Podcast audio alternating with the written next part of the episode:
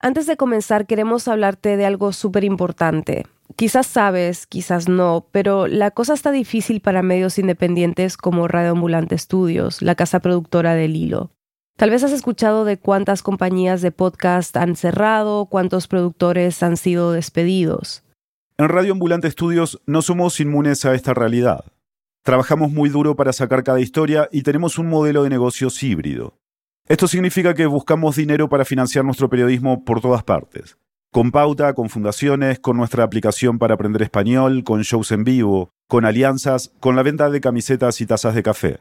Y con tu apoyo. Siempre ha sido complicado explicarle a las fundaciones quiénes somos, qué hacemos, para qué sirve nuestro contenido. Nos cuesta crear esas relaciones, pero igual lo hacemos, con paciencia y claridad. Pero los que siempre han entendido lo que hacemos son nuestros oyentes. Desafortunadamente eso no es suficiente. Te doy un dato. Solo uno de cada 100 de nuestros oyentes dona para apoyar el periodismo del hilo y radioambulante. Solo el 1%. Hoy queremos pedirte que nos ayudes a duplicar esa cifra. Imagínate que estuviéramos en tu ciudad, yo o alguna de tus productoras favoritas del hilo. ¿Nos invitarías a un café, una cerveza? En realidad, este año, en esta campaña, necesitamos tu ayuda más que nunca. Estamos luchando para que Radio Ambulante Studios siga produciendo, siga sacando las historias que tú escuchas cada semana. Si aprecias lo que hacemos, esta es tu oportunidad de demostrarlo. Puedes hacerlo en el hilo.audio barra donar. Gracias. Aquí el episodio. Quiero presentar al presidente electo Javier Milei. Están escuchando a Karina, la hermana de Javier Milei. Él la llama el jefe, el Mesías. Es su jefa de campaña y todos dicen que es clave en la carrera política de su hermano. Tiene un perfil muy bajo, esta era la primera vez que hablaba en público, y lo hacía para presentar al ganador de unas elecciones históricas para Argentina. Milei aparece en el escenario solo, atrás de un atril con 10 banderas argentinas detrás suyo. Ella es Victoria De Masi, periodista del diario AR. Victoria ha estado cubriendo la campaña de Javier Milei a su partido, La Libertad Avanza. El domingo de la segunda vuelta, Victoria estuvo en el búnker de Milei, donde dio su primer discurso como presidente electo. Parece que sí. Milei fue bastante moderado en este discurso, sobre todo si pensamos en el estilo agresivo que suele tener, con gritos, con insultos, y sobre el contenido del mensaje en sí no hubo mayores novedades. Yo creo que no dijo nada diferente a lo que viene diciendo en los últimos actos de campaña. Él refuerza todo el tiempo su mensaje. Esto me lleva a pensar que acá nadie votó desinformado. O sea, claramente las personas que lo votaron, lo votaron sabiendo cuál es su plan de gobierno. Ese fue el discurso oficial adentro, en el búnker. Afuera, la gente festejaba. Milei salió y subió a un pequeño escenario que habían montado. Estaba acompañado por su hermana Karina, por la futura vicepresidenta Victoria Villarruel y por su novia Fátima Flores. Y en ese segundo discurso, el tono de Javier Milei fue distinto. Y ahí es cuando aparece el Javier Milei eufórico. ¡Vamos a volver a ser potencia! Por lo tanto, tengamos fe, recobremos la fe en nosotros. El Javier Milei que habla de las fuerzas del cielo. Ahí aparece ese Javier Milei que yo creo que es la versión más parecida a un Milei adolescente que era bulliado en la escuela. De repente ese chico al que sus compañeros gastaban, de repente está en el escenario siendo confirmado por un montón de personas. Más allá de la alegría y el honor que implica ser el primer presidente liberal libertario de la historia de la humanidad. Y yo puedo entender el exceso de confianza de Javier Milei, que creo que fue su sostén hasta lograr la presidencia. Entonces, en ese último acto, ya como presidente electo, él le habla a su militancia y le habla el Milei que se metió en política y que de repente es presidente, pero también ese Milei que se frustró muchas veces en la vida, que lo marginaron muchas veces en la vida. Y ahí también conecta ley con su militancia.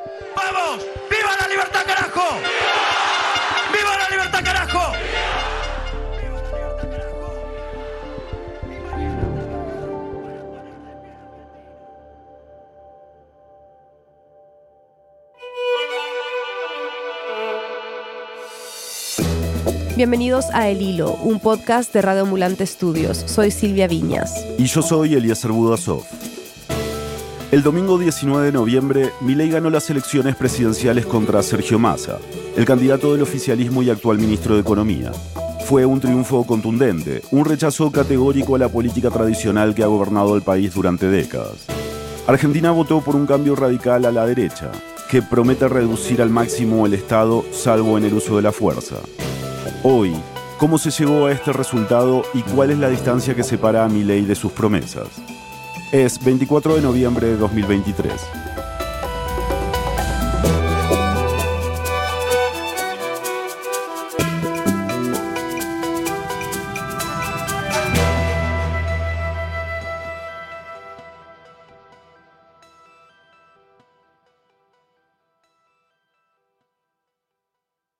Los argentinos y las argentinas somos eh, muy pasionales y nos parece que todo es una final del mundo, pero realmente la del domingo, esta segunda vuelta entre dos candidatos que simbolizan dos cosas absolutamente diferentes, era algo que, que era muy importante. Milei ganó por más de 10 puntos, un resultado que la mayoría de las encuestas no calculaban. Le pregunté a Victoria qué hizo para lograr este resultado en la segunda vuelta y me nombró algunos asuntos que Milei no desatendió. Que para mí hacen a la vida cotidiana, tanto de los votantes de la Libertad Avanza como el resto de los votantes, digo, incluso los que confiaron su voto a otro signo político. Javier Milei habló de inflación. Que supera el 140% en el último año, la más alta desde 1991. Que es algo que nos preocupa porque no nos permite pensar a mediano plazo, no nos alcanza la plata para comprar comida, digo, no, un artículo, un calzado que te guste mucho y del que puedas prescindir, sino cosas muy básicas. Recordemos que una de sus propuestas principales de campaña y de las más polémicas era dolarizar la economía argentina. Según Milei, es la única manera de terminar con la inflación. Milei habló de la economía en general, le puso palabras a algo que nosotros sabemos que está pasando, que es que nuestra moneda nacional se está depreciando y que mucha gente ahorra en dólares. Y él se hizo cargo de eso que está pasando y lo dijo. Y con ese mismo argumento también salió a discutirlo, porque cuando alguien eh, ponía en duda su plan de dolarización, lo que venía de su parte es, ¿vos conocés a alguien que no ahorre en dólares? Y ahí el silencio total, porque la verdad yo no, no conozco gente que ahorre en pesos en mi país. Y otro problema importante que tocó mi ley es la seguridad. Que tiene que ver con ir a laburar o ir a estudiar y que no te roben, que no te violenten, que no te maten. Argentina tiene una tasa de homicidios menor a 5 cada 100.000 habitantes. Eso es bastante menor que otros países de la región como Brasil. Es la cuarta tasa más baja de América Latina. Pero más allá de las estadísticas, la angustia y el miedo por el tema de la inseguridad están muy presentes en la sociedad. Es algo que, es una preocupación cotidiana, que es algo de nuestro día a día. Entonces me parece que mi ley eh, le habló a esas personas que tienen esas preocupaciones, con un lenguaje sencillo, cuando no se pone técnico, que habla con la economía, y con una socia política que es Victoria Villarruel, que sabe perfectamente lo que tiene que decir en términos de seguridad. Victoria Villarruel es la vicepresidenta electa. Villarruel es abogada, hija y nieta de militares. Tiene un discurso de mano dura, de reivindicación del ejército y de negación de los crímenes de la dictadura militar. Pensé que Javier Milei no iba a ganar porque mm, pensaba y sigo pensando que como sociedad habíamos llegado a un límite en cuanto a revisión de nuestro pasado reciente y que no íbamos a tolerar a un candidato y a su compañera de fórmula, Victoria Villarruel, que reivindicaran la dictadura militar. Y también que como sociedad y sobre todo los feminismos que en mi país, en Argentina, tienen un rol importantísimo. No íbamos a poner en un lugar de decisión y de control del Estado a personas que son capaces de poner en discusión un derecho por el que hemos peleado y que conseguimos, que es el de la interrupción voluntaria del embarazo. Milei dijo en varias ocasiones que está en contra de la ley que permite la interrupción voluntaria del embarazo. Quiere hacer un plebiscito y eso ha generado un debate sobre si sería legal o no una consulta popular sobre esta norma. Además, en la plataforma electoral de la Libertad Avanza dice que defienden la vida desde la concepción. En Argentina el aborto es legal desde 2021. La ley permite la interrupción del embarazo hasta la semana 14. Victoria, hay una mirada un poco, digamos, generalizadora respecto de quiénes son los votantes de mi ley. Lo que queríamos preguntarte para afinar la mirada es, ¿a qué tipo de votantes terminó por conquistar mi ley en la segunda vuelta? Mi ley conquista el voto de los muy pobres, los pobres, las clases medias y las clases altas. Javier Milei se ganó el voto de los muy jóvenes, quizás los que votaron por primera vez en estas elecciones, un poco menos en las personas de cuarenta y pico de años, y eso tiene una explicación. Somos la generación de la dictadura y de Malvinas, y quizás ahí le costó un poco más, y tuvo el voto de los más 55. Javier Milei también se ganó el voto de las personas sobreinformadas y subeducadas. Javier Milei se ganó el voto de las personas que lo consumen como una forma de entretenimiento y se ganó el voto de las personas que confían absolutamente en su plan económico, incluso las que dicen que lo que Milei alguna vez dijo es imposible de hacer. Se ganó el voto del emprendedor del cuentapropista, se ganó el voto del empleado del Estado, se ganó el voto del empleado en el sector privado. No sé, me parece que es amplísimo su capacidad de conexión. Las personas conectan con Javier Milei independientemente de su clase social, su recurso económico, su experiencia de vida. Javier Milei es nuestro presidente. Yo creo que hay que hacerse cargo de eso. Es una realidad que indignarse es rechazar la realidad.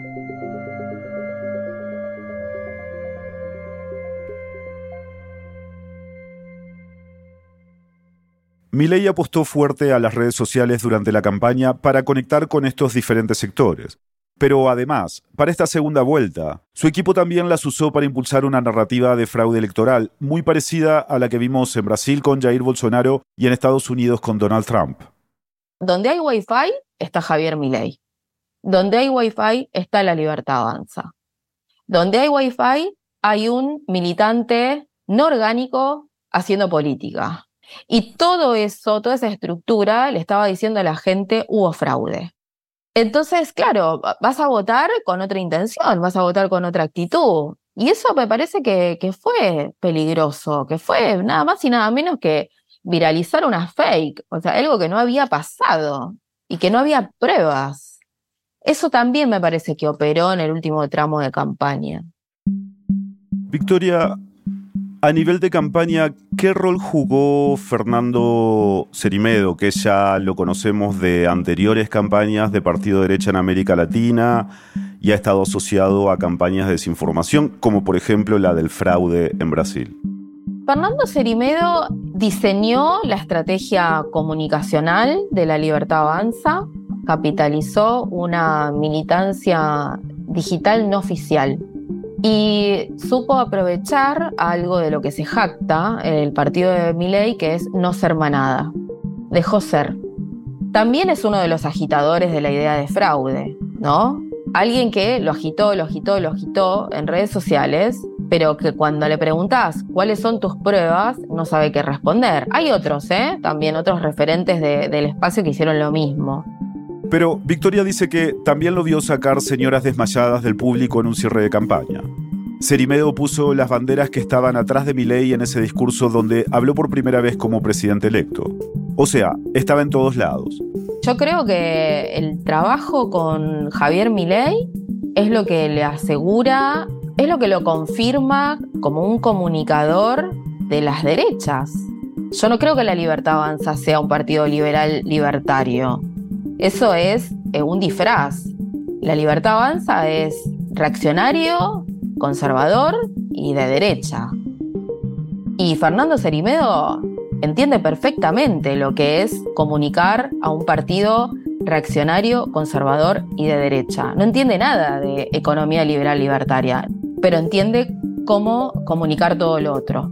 Y le fue muy bien. ¿Cuánto pesó el apoyo del expresidente Mauricio Macri?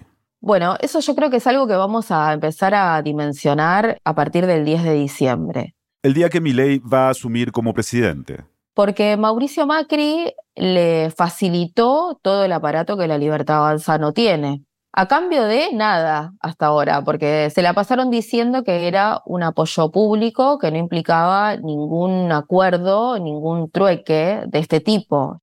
Ese fue el discurso durante la campaña.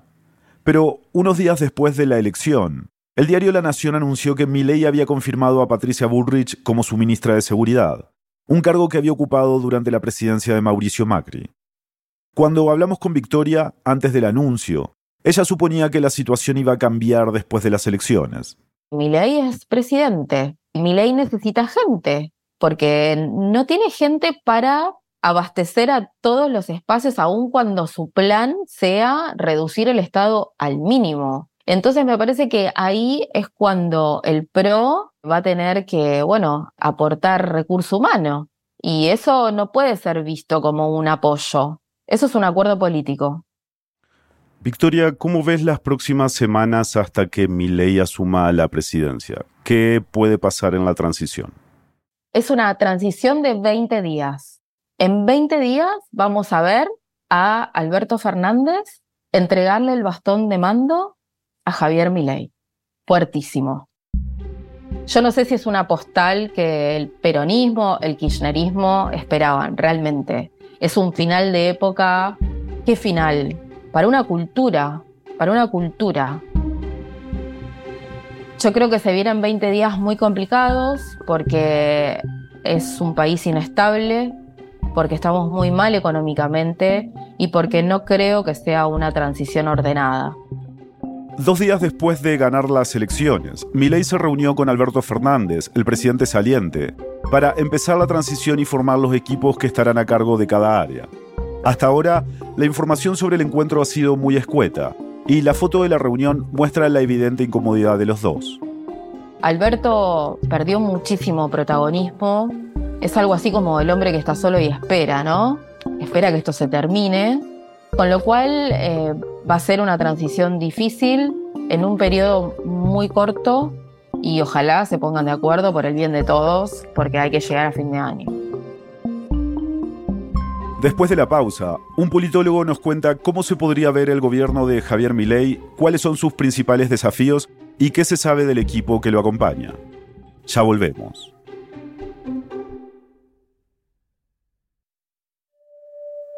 ¿Te imaginas cómo sería una semana sin el hilo? Yo no. Soy Daniela Cruzat, productora senior de este podcast.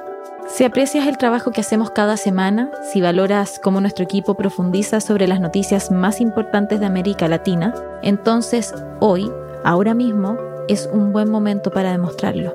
Necesitamos de tu apoyo, no importa el monto que sea Solo el 1% de los oyentes de nuestros podcasts donan para apoyar el periodismo que hacemos y necesitamos duplicar ese número. Puedes ayudarnos en el hilo.audio barra donar. Muchas gracias.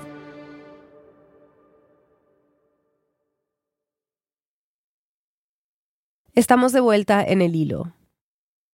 Pablo, ¿qué nos dice sobre Argentina el resultado de las elecciones del domingo pasado? Nos habla de una Argentina que, en el cual su sistema político explotó. Mi nombre es Pablo Tauzón, soy politólogo de la Universidad de Buenos Aires, dirijo una consultora que se llama Escenarios de Estrategia y Comunicación Política y edito una revista de política y cultura que se llama Panamá Revista Digital. Para Pablo, que Milei sea el nuevo presidente de Argentina es una consecuencia y no una causa. Dice que es importante entender que Milei llega al poder después de una década de no crecimiento en Argentina, de una inflación desbocada y de un estancamiento de casi 10 años en la creación de nuevos puestos de trabajo en empresas privadas.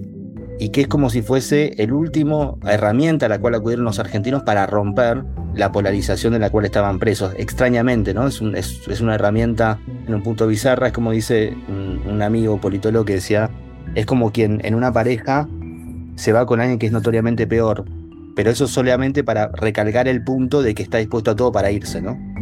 Entonces hay una, hay una idea ahí sobre la locura de Milley, sobre el, estado psíquico de Milley, donde la gente no es que no lo entiende, y tampoco es que rubrica todas las ideas que sostiene Milley, pero sí entiende que es puesto en, un algo que se, asimilaba mucho más a una, a una extorsión que una elección, en el sentido de una continuidad, llamémosle del viejo orden, ni siquiera demasiado remozada, ni siquiera demasiado dibujada. Y el, salto al vacío que podía implicar Javier Milei eligió el salto al vacío, ¿no? Recordemos que Milei le ganó a Sergio Massa por casi 12 puntos porcentuales. Eso es un triunfo contundente. Y ya hemos hablado sobre cómo Milei logró atraer votos de sectores muy diferentes. Pero queríamos que Pablo nos explicara las razones detrás de esa brecha de casi 12 puntos en el resultado final. Pablo dice que son motivos estructurales. Primero por la situación económica que nos acaba de describir, y luego porque ya van tres gobiernos de un solo mandato que Pablo define como fallidos. El de Macri, el último de Cristina y ahora el de Alberto Fernández. O sea, es demasiado tiempo fallando, ¿no? Demasiado tiempo fallando. Y claro, eso tiene consecuencias. Por ejemplo, afecta la relación que tienen estos movimientos políticos tradicionales con los votantes. Tenés un peronismo cuya desafectación de los sectores populares al peronismo fue muy, muy grande. Del lado de la derecha, Pablo dice que Milei también se diferencia del macrismo, porque no atraen al mismo tipo de votante. La diferencia entre Milei y Macri es que Macri tenía un voto con un anclaje más en los sectores medios, medios altos, profesionales. Milei, en cambio, tiene llegada con personas de sectores más vulnerables e incluso marginadas. Pablo hace la analogía con los votantes de Donald Trump en Estados Unidos. O sea, hay gente, por ejemplo, trabajadores en las aplicaciones que vota Milei. Digo, de Rappi, de, de, de, de no es la misma conformación que uno tenía que pensar en un partido de derecha más o menos clásico liberal. Entonces, ya de por sí eso afecta directo al peronismo. Y hay que pensar que el peronismo venía perdiendo cancha hace rato. Una prueba de eso son los resultados de las diferentes elecciones en los últimos años. Perdieron en las legislativas y las presidenciales entre 2013 y 2017. Y aunque luego ganaron la presidencia en 2019 con Alberto Fernández, dos años después volvieron a perder las parlamentarias y este año las primarias, donde quedó demostrado el arrastre de mi ley. Uno dice, bueno, pero a la gente le ofreciste siempre la misma fórmula para mí estaba más sentenciado, no, importaba quién pusiese, porque cuando vos tenés un fenómeno de estas características, fíjate que en provincia de Buenos Aires el peronismo empató con mi ley, en la provincia peronista clásica. O sea, hay un voto de castigo. Primero lo recibió la coalición de derecha Juntos por el Cambio, cuando su candidata Patricia Bullrich quedó fuera en primera vuelta. Y ahora lo recibió el peronismo con la derrota de Massa. Pablo dice que es un voto de castigo a toda la clase política, a la que Milei llama casta y criticó durante toda la campaña, y con la que se va a tener que codear por al menos cuatro años. Quiero que hablemos un poco sobre lo que viene, ¿no? Porque se dijo mucho sobre Milei en la campaña, su vida, sus hábitos, su discurso, sus ideas. Y ahora que ganó, ¿qué tipo de presidente crees que va a ser? Él anunció como si fuese yo no me voy a moderar nada, ¿no? Como diciendo, yo acá llegué de esta manera, esto es lo que la gente votó. Es verdad que a diferencia de otros políticos, no mintió Milei. O sea, nadie puede decir ahora que no dijo lo que dijo Milei. Milei tiene una especie de gran problema que es el gap que existe entre sus medios y sus fines, o entre su, su voluntad de reforma y el poder que tiene efectivamente a nivel institucional. Porque una cosa es lo que ha prometido y otra es que pueda cumplirlo. Para eso va a necesitar aliados. En las elecciones de octubre, la irrupción de la Libertad Avanza, la coalición de Milei, causó una fragmentación nunca antes vista en el Congreso. Pero el peronismo igual logró conservar la primera minoría en el Senado y la Cámara de Diputados. O sea, Milei va a tener que negociar para conseguir quórum en el Congreso. Por otro lado, aunque la coalición de derecha Juntos por el Cambio está prácticamente rota después del triunfo de Milei, en términos prácticos ganó la gobernación en 10 de las 24 provincias del país. Pero, ¿con qué cuenta mi ley para hacer realidad sus objetivos? Porque uno diría, importa lo que quiere, importa lo que puede. Lo que quiere, más o menos es lo que dijo en su programa. Lo que ya hemos escuchado, terminar con el Banco Central, dolarizar la economía, eliminar ministerios. ¿Qué ¿qué cuenta? Cuenta con una parte del, del, movimiento Mauricio Macri, del PRO, cuenta con eso, y otra parte que no.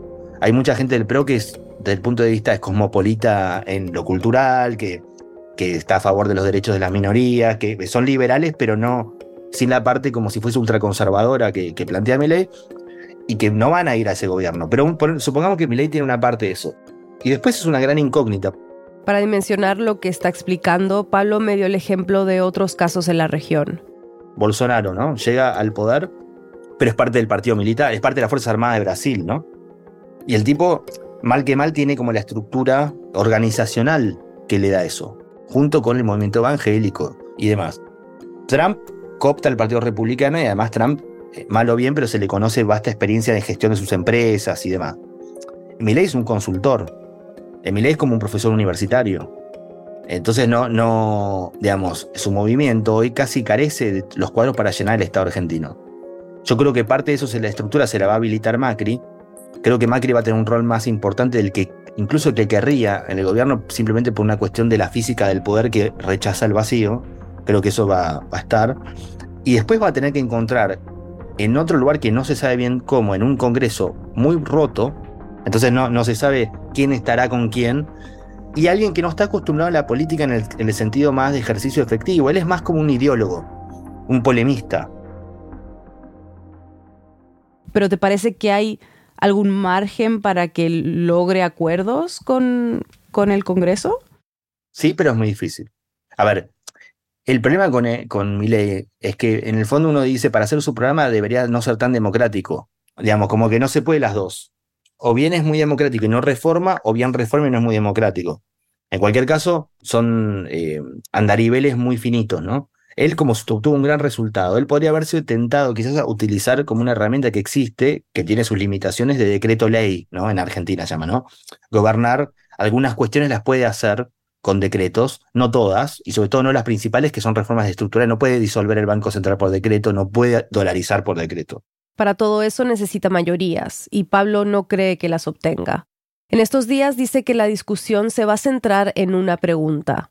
¿Cómo se le da gubernamentalidad a esto? Porque un ejemplo que no es bueno para el caso de Milei es que él tuvo que conformar sus listas en todo el país. Es decir, tuvo que llegar a acuerdos con otros partidos y organizaciones para conseguir candidatos que lo acompañaran en la boleta o papeleta, que quisieran postularse a cargos de diputados, senadores, entre otros, en su coalición.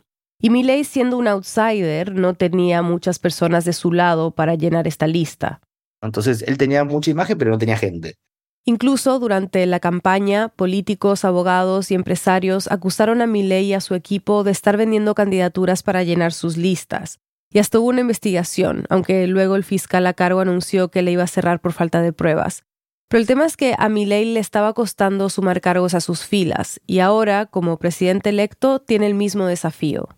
El Estado argentino, que es grande, es ineficaz, pero es grande, y al cual quiere reformar, pero para reformar uno tiene que tener mucho activismo estatal, esa es la paradoja. En un debate hablábamos a la noche de la elección, uno decía, no, pero porque Milley en realidad que tiene razón, es Milley como es un anarcocapitalista. Milley no tiene un planteo, es como que su idea del Estado es totalmente del enemigo, no tanto de reforma para adentro, sino de achicamiento. Pero para eso no se sabe quiénes son los que lo van a hacer. Por eso también el rol del expresidente Macri podría ser clave su entorno más chico siempre fue muy extravagante, como gente que es cosplayer o cuestiones más así. Y Macri es el, hombre que trae a los profesionales, ¿no? Como, bueno, se terminó, chicos, ahora vienen los que saben de esto. Yo no creo que Milei le entregue todo a Macri, para mí estos van a seguir estando. El problema es dónde ubicarlos, porque este movimiento no estaba destinado a ganar al principio. No estaba destinado a ganar, estaba destinado a ser como una especie de. casi tiene ribetes estéticos, como una especie de casi movimiento de, de vanguardia. Entonces, ¿no? la pregunta sobre la gubernamentalidad era la última que se hacían, ¿no? Bueno, ahora, ahora se la tienen que hacer.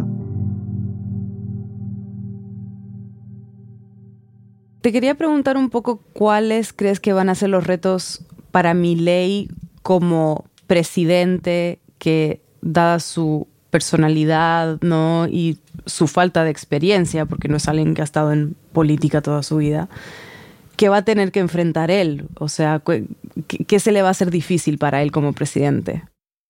Primero, según los que lo han conocido y lo que uno puede observar en función de su desempeño público, es la tolerancia a la frustración, ¿no? Es como un tipo que tiene escasísima tolerancia a la frustración, pareciera un tipo que entra en cólera rápidamente. Y en la, y en la Argentina de contemporánea, lo primero que hay que tener es tolerancia a la frustración, porque, digamos, es un país de reforma imposible, es un país que llega a mi ley a fuerza de procrastinar reformas todo el tiempo y al final termina explotando por los aires. Y además de la baja tolerancia a la frustración, Pablo dice que a Milei le puede jugar en contra su dogmatismo. Las declaraciones más rimbombantes que ha hecho Milei son porque es fácil de acorralar. Como Milei tiene la pretensión de sí mismo de ser un tipo que sigue una lógica pristina en términos de lo que refiere a su ideología, si yo te digo, ah, eh, Milei, y, y, entonces ¿por qué no vendería los ojos? Ah, sí, sí, se puede vender los ojos. Porque no, no puede volver atrás de lo que dijo en términos de rigidez ideológica. Entonces tiene, tiene los problemas del, ideólogo Milei. Que el ideólogo no se baja, el ideólogo no, se, no, no, no, no transige. Entonces, el problema de Milei es, así como decíamos antes, entre lo que quiere y lo que puede. Acá es entre lo, lo que desea y la realidad, ¿no? Es alguien que en alguna medida, como todo gobierno, le va a implicar bajar a tierra, en, llegado el caso. Y hay que ver cómo toma eso.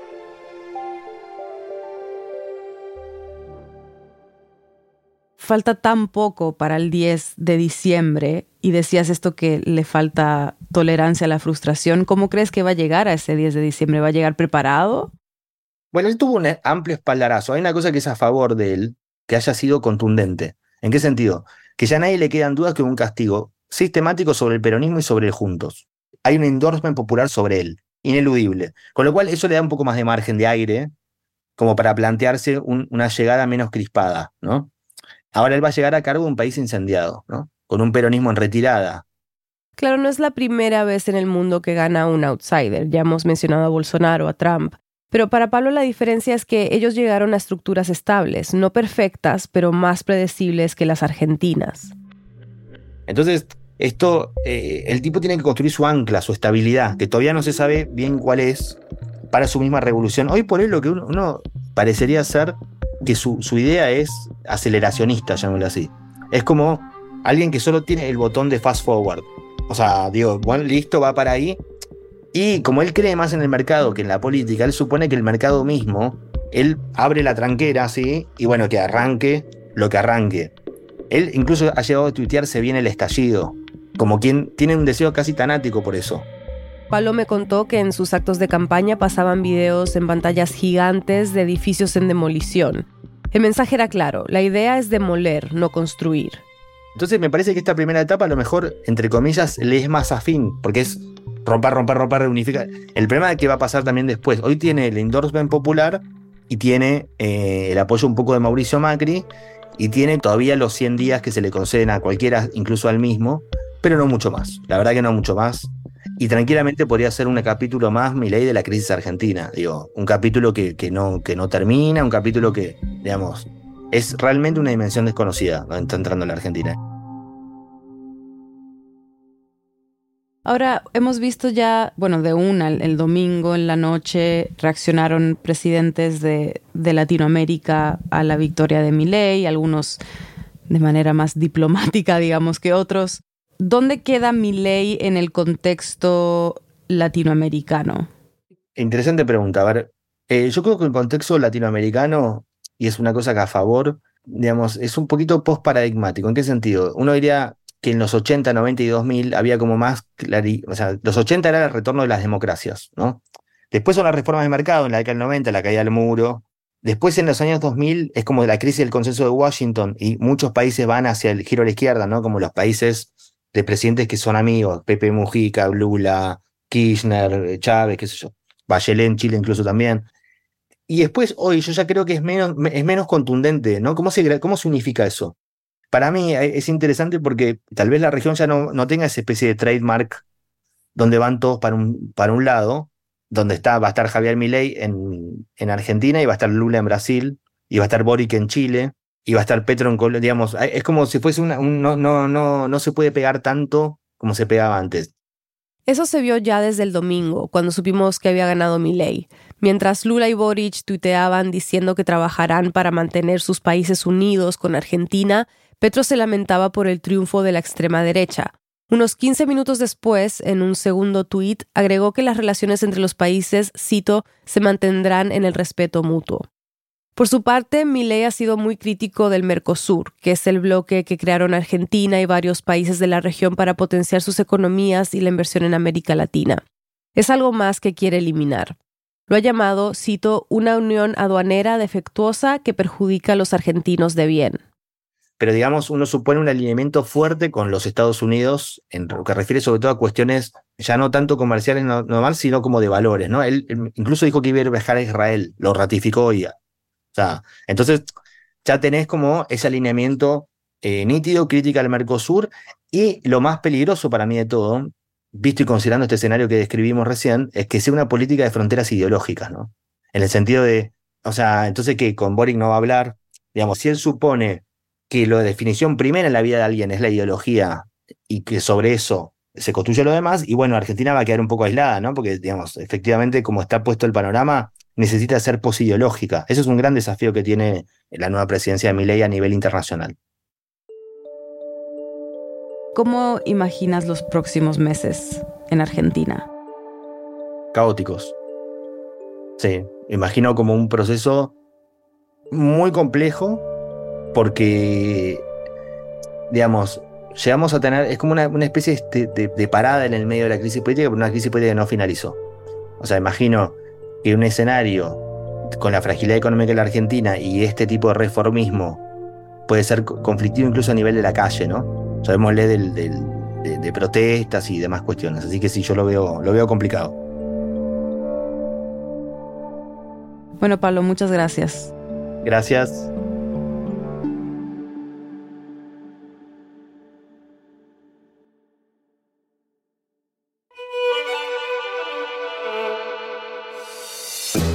Este episodio fue producido por Nausica Palomeque y por mí. Lo editaron Silvia y Eliezer. Bruno Celsa hizo la verificación de datos. La mezcla y el diseño de sonidos son de Elías González, con música compuesta por él y por Remy Lozano. El resto del equipo de El Hilo incluye a Mariana Zúñiga, Analía Llorente, Samantha Proaño, Paola Leán, Juan David Naranjo Navarro, Elsa Liliana Ulloa, Natalia Ramírez y Desire Yepes. Daniel Alarcón es nuestro director editorial y Carolina Guerrero es la CEO de Radio Ambulante Estudios. Nuestro tema musical lo compuso Pauchi Sasaki. El Hilo es un podcast de Radio Ambulante Estudios. Como te hemos contado durante este episodio, si valoras el periodismo independiente y riguroso sobre América Latina, hoy más que nunca te pedimos que te unas a nuestras membresías. Estamos en una situación crítica financieramente y tu apoyo nos permitirá seguir explicando a profundidad lo que ocurre en la región. Visita elhilo.audio barra donar y ayúdanos a que el hilo siga vivo cada semana. Muchas gracias. También puedes seguirnos en redes sociales, recomendar nuestros episodios y suscribirte al boletín de correo. Yo soy Daniela Cruzat. Gracias por escuchar.